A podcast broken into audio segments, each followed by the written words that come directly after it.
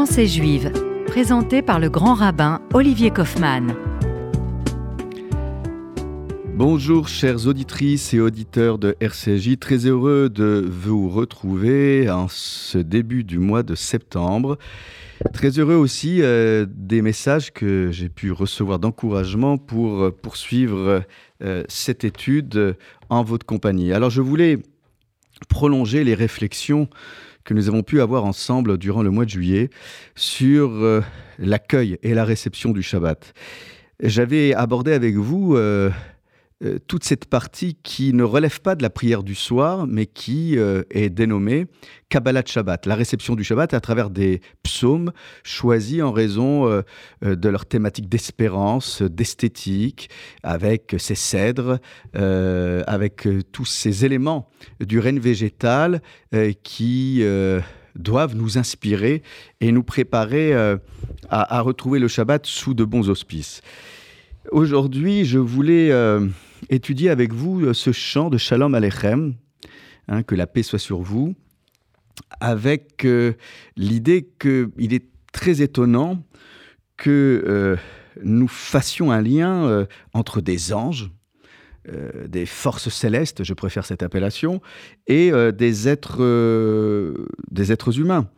lorsque nous, nous allons sortir de la synagogue pour retrouver euh, notre famille autour de la table shabbatique, euh, nous allons entonner ce chant comme pour prolonger ce que nous avions opéré déjà au sein de la synagogue et faire bénéficier celles et ceux qui ne sont peut-être pas allés à euh, l'office shabbatique à la synagogue, de pouvoir bénéficier d'un élan, d'un enthousiasme très particulier.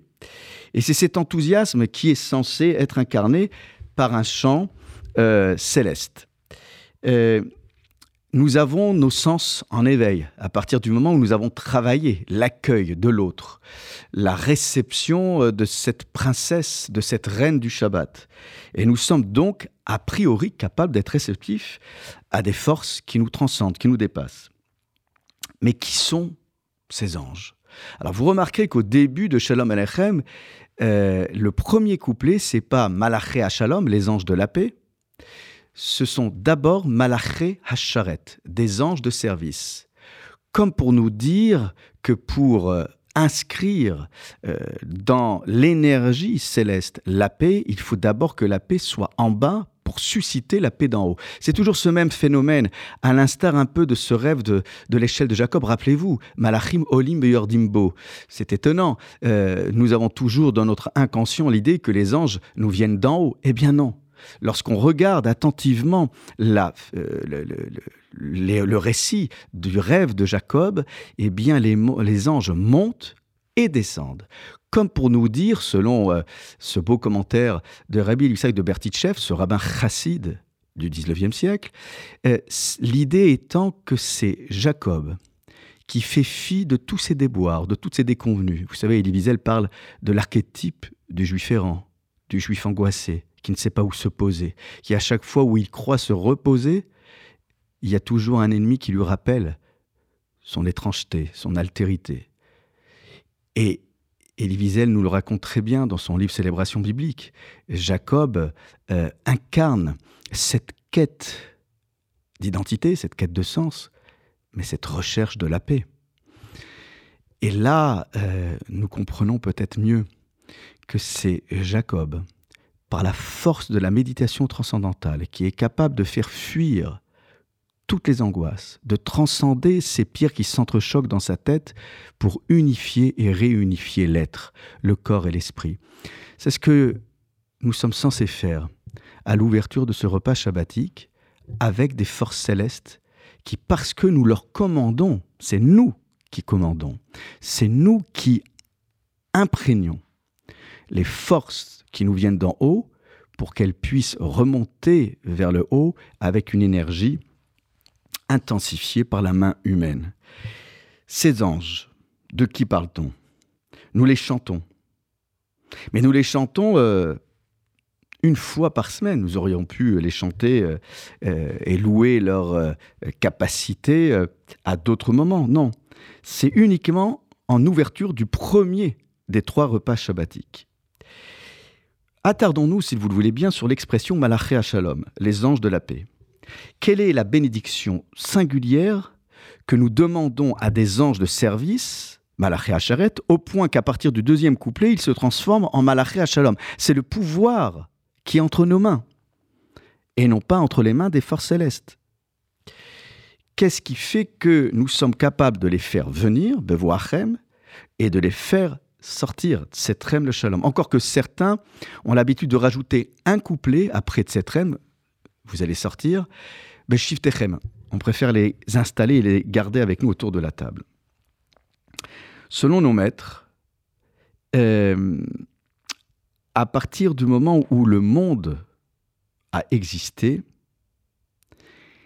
euh, les anges se sont quelque peu euh, malmenés pour euh, trouver leur place et surtout pour fustiger la place de l'homme. Rappelez-vous, à Rosh Hashanah, nous rappelons ce texte du Midrash où les anges disent à Dieu, mais à quoi bon créer l'homme? Il va te décevoir au premier instant. Alors que nous, nous sommes constants fidèle dans notre relation à ton entité. Et la, difficulté pardon, pour les forces célestes d'accepter que l'être humain ait une place au service de Dieu, elle s'exprime à travers le commentaire que je viens de vous euh, exprimer, mais elle s'exprime d'une manière euh, euh, entière pour de nombreux commentateurs dès l'existence du monde.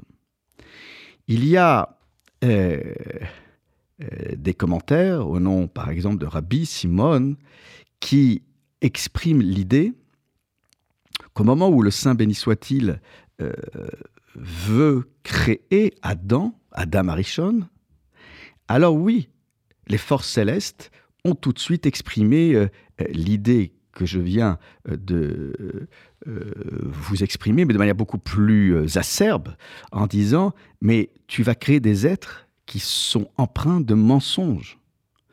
Tu crées Adam avec euh, avec bonté, mais il te, il te décevra.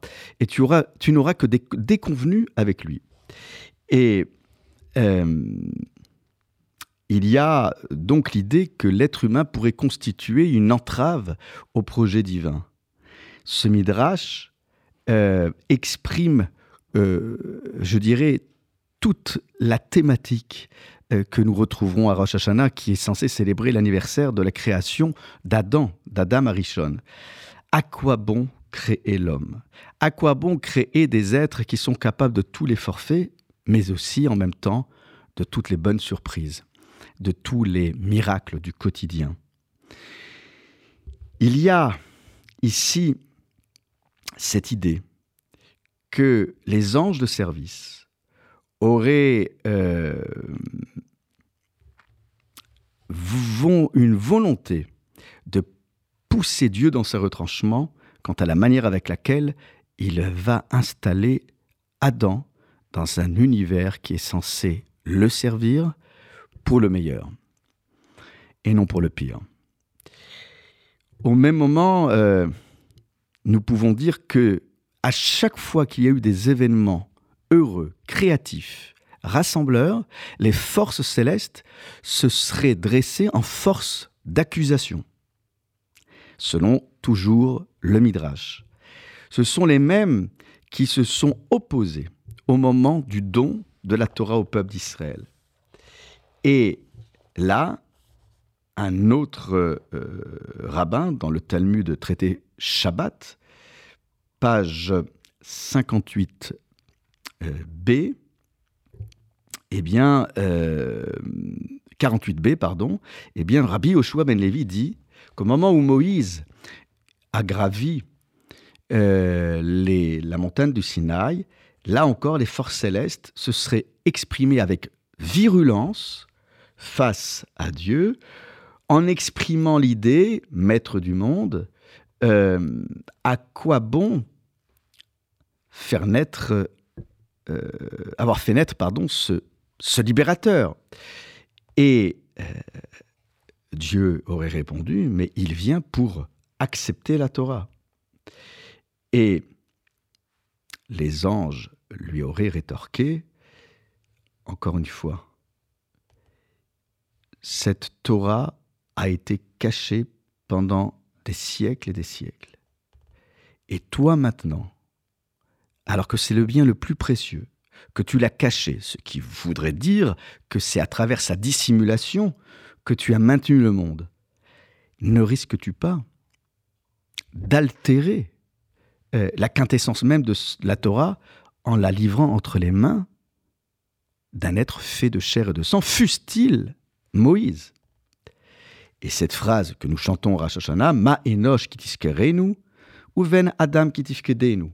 À quoi bon euh, mentionner l'humain À quoi bon le mettre en avant Et euh, de rappeler que euh, la splendeur de Dieu ne peut pas accepter de cohabiter avec cette laideur du monde. Et c'est là encore cette idée que le Shabbat, si il est vrai que c'est une extraction du monde ambiant, ce n'est pas pour le chasser de manière définitive, puisqu'on le retrouve le samedi soir, mais c'est pour mieux le regarder. Et à chaque fois qu'on regardera le monde avec force et une forme d'esthétisme, alors nous pourrons le transfigurer. On se retrouve tout de suite après cette pause musicale rafraîchissante de notre couple favori.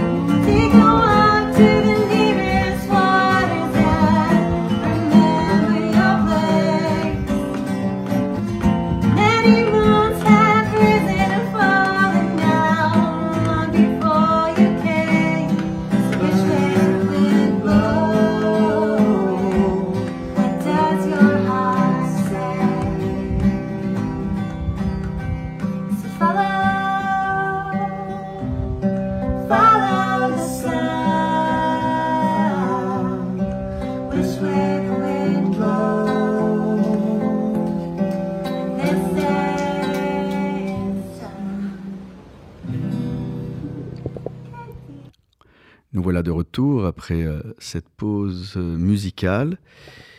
Et nous revenons euh, sur cette opposition frontale de ces anges. vous aurez remarqué l'ironie, le comble de cette histoire, c'est que nous allons chanter ce soir avec des anges qui ne sont pas nos partenaires euh, préférés, qui ne sont pas nos soutiens les plus forts auprès du Créateur. Alors, c'est peut-être aussi pour les réconcilier avec le genre humain. D'une certaine manière, c'est surtout pour que nous puissions nous réconcilier avec nous-mêmes et avoir un regard, certes lucide sur nous-mêmes, mais qui ne soit pas euh, destructeur. Le Shabbat est là pour pacifier aussi notre être. On ne peut pas prétendre être en paix avec Dieu, en paix avec les hommes si on n'est pas en paix avec soi-même. Et le Shalom Alechem est peut-être là pour euh, euh, tenter, hein, tenter l'expérience ce soir, pour pacifier en nous tous les antagonismes, tout ce qui fait mal au ventre. Vous savez, ces angoisses qui parfois sont inexpliquées et qui viennent euh, nous mettre en opposition à nous-mêmes. Euh, quand c'est plus grave, même le, déni de notre propre existence. Euh, on aurait tort de croire qu'on puisse faire l'économie de la pacification de notre être. Et les Shalom Aleichem, bah, étonnamment, euh, c'est pas le chant pour glorifier les forces célestes, les anges. c'est un chant d'espoir en l'homme qui serait capable précisément de, faire taire tous les accusateurs. Mais parfois, la force d'accusation, elle, est en nous. Elle est en nous et elle nous euh, brise euh, les os, elle nous euh, fait chavirer le ventre. Premier ennemi de nous-mêmes, c'est, vous le savez bien, c'est nous-mêmes. Et donc là, c'est un peu le paradoxe. On vient demander de l'aide aux forces célestes comme pour qu'ils témoignent à leur corps défendant que nous sommes bien là, autour de la table shabbatique. Et cette table shabbatique, elle a un maître mot, la paix. Shabbat Shalom, c'est pas une formule de politesse, hein, c'est pas euh, une convention sociale, non, c'est euh, quand on dit Shabbat Shalom à quelqu'un, et on le dit normalement même avec les gens qu'on connaît pas, on salue tout le monde, Shabbat Shalom. Je me souviens, enfant, qu'on euh, devait défiler devant le rabbin de la synagogue pour lui dire Shabbat Shalom et l'entendre de sa bouche. Je vous rappelle aussi que Shalom, c'est l'un des noms de Dieu.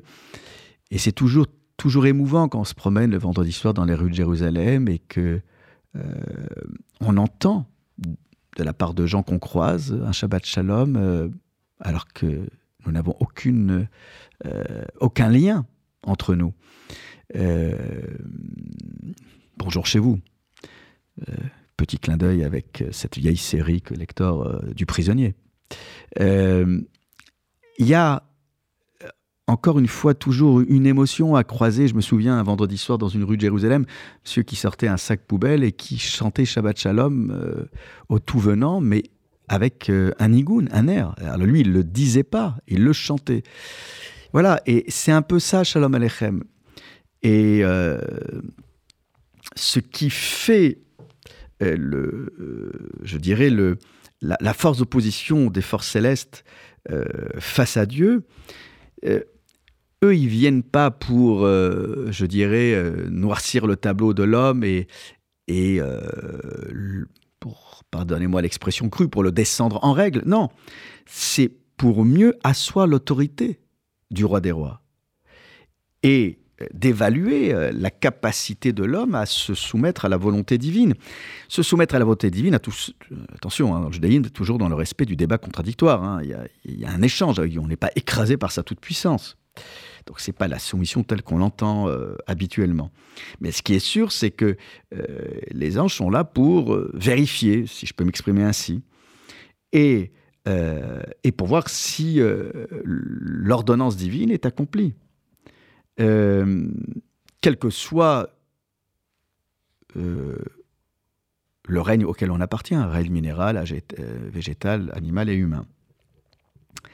Mais la difficulté, c'est que l'être humain, contrairement à tous les autres êtres des règnes que je viens de citer, lui, il est à cheval entre le haut et le bas.